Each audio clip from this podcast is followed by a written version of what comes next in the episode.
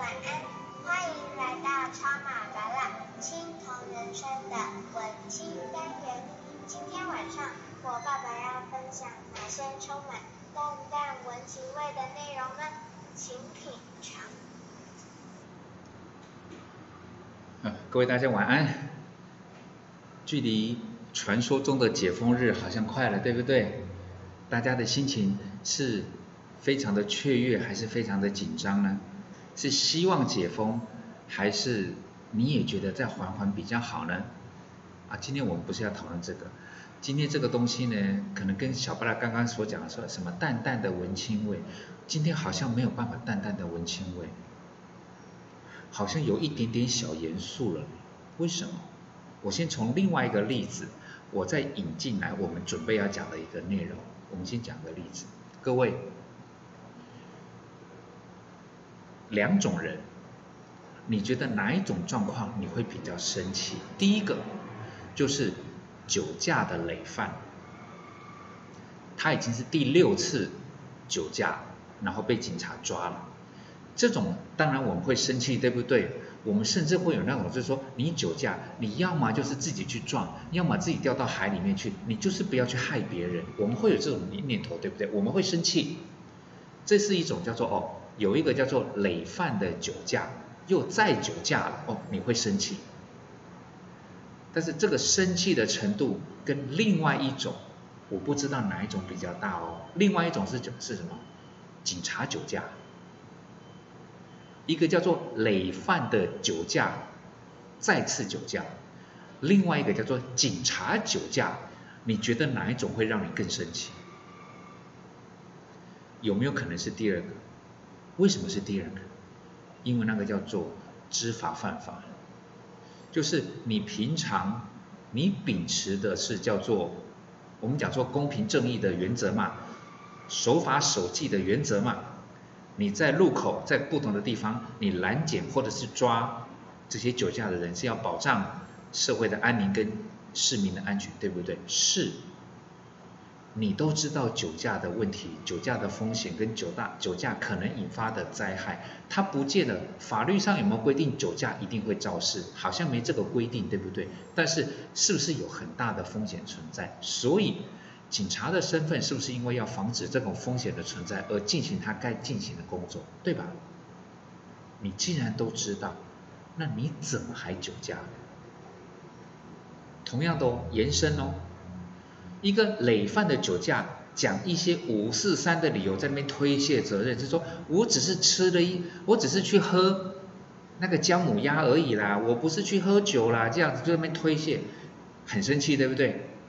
同样的，警察酒驾了，然后他还跟你是说，我只是去吃烧酒鸡而已啊，我也不是去喝酒啦，怎么样？你会不会越听越火大？两种都火，但是后者你会不会更火大？是。所以从这两个对比，我们就可以回到今天所跟各位所所要简单的聊聊，就是什么叫做身教？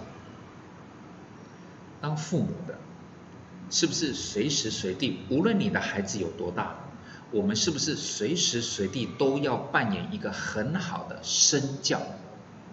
之前也跟各位简单的聊过，如果。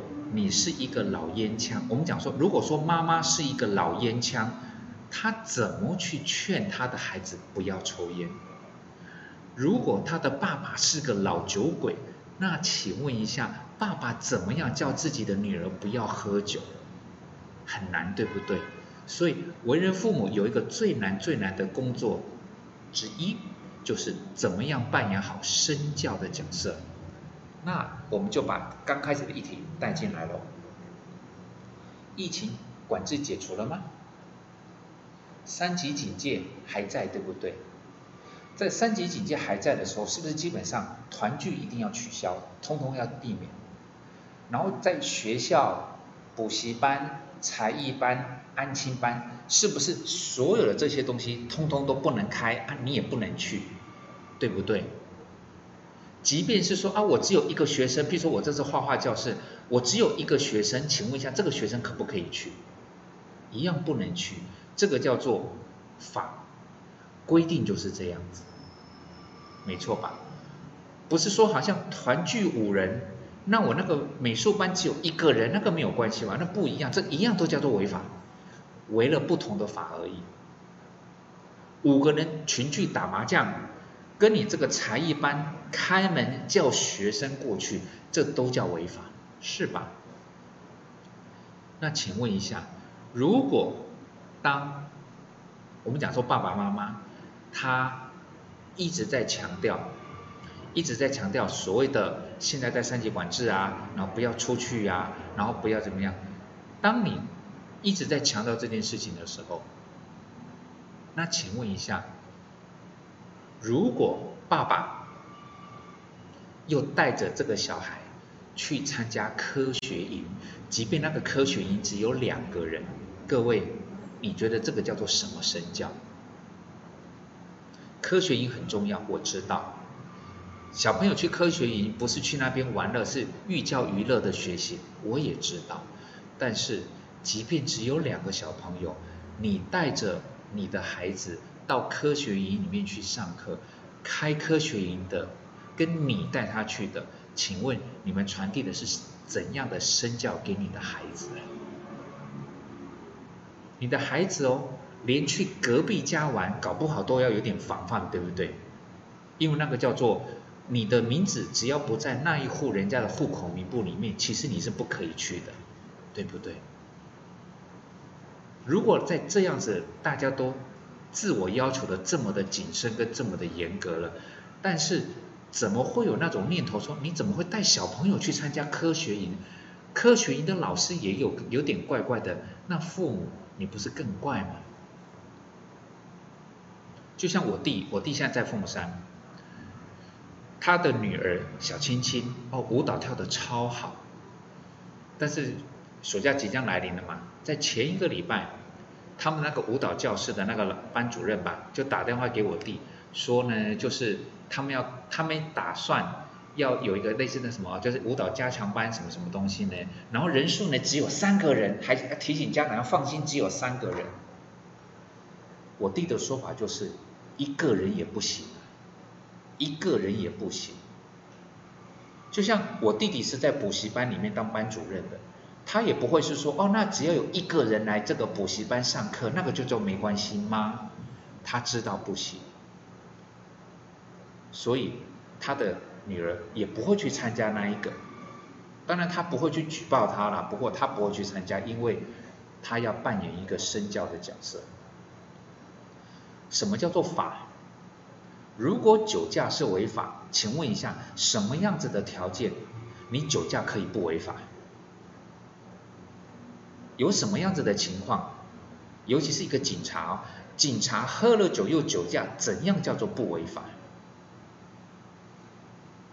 很难，对不对？那你说，你当为人父母的，你在扮演身教，而且是一个好的身教的前提之下，尤其是在这个疫情的管制，其实大家都闷，对不对？各位要比我闷的，我想大概不多哎。我从五月十二号开始被自主隔离到现在。没得病呢，我没有得病呢，我已经隔离来讲已经将近快两个月了。如果到七月十二号真的能够顺利解封，我刚刚好关了两个月，很少人比我关的久了吧？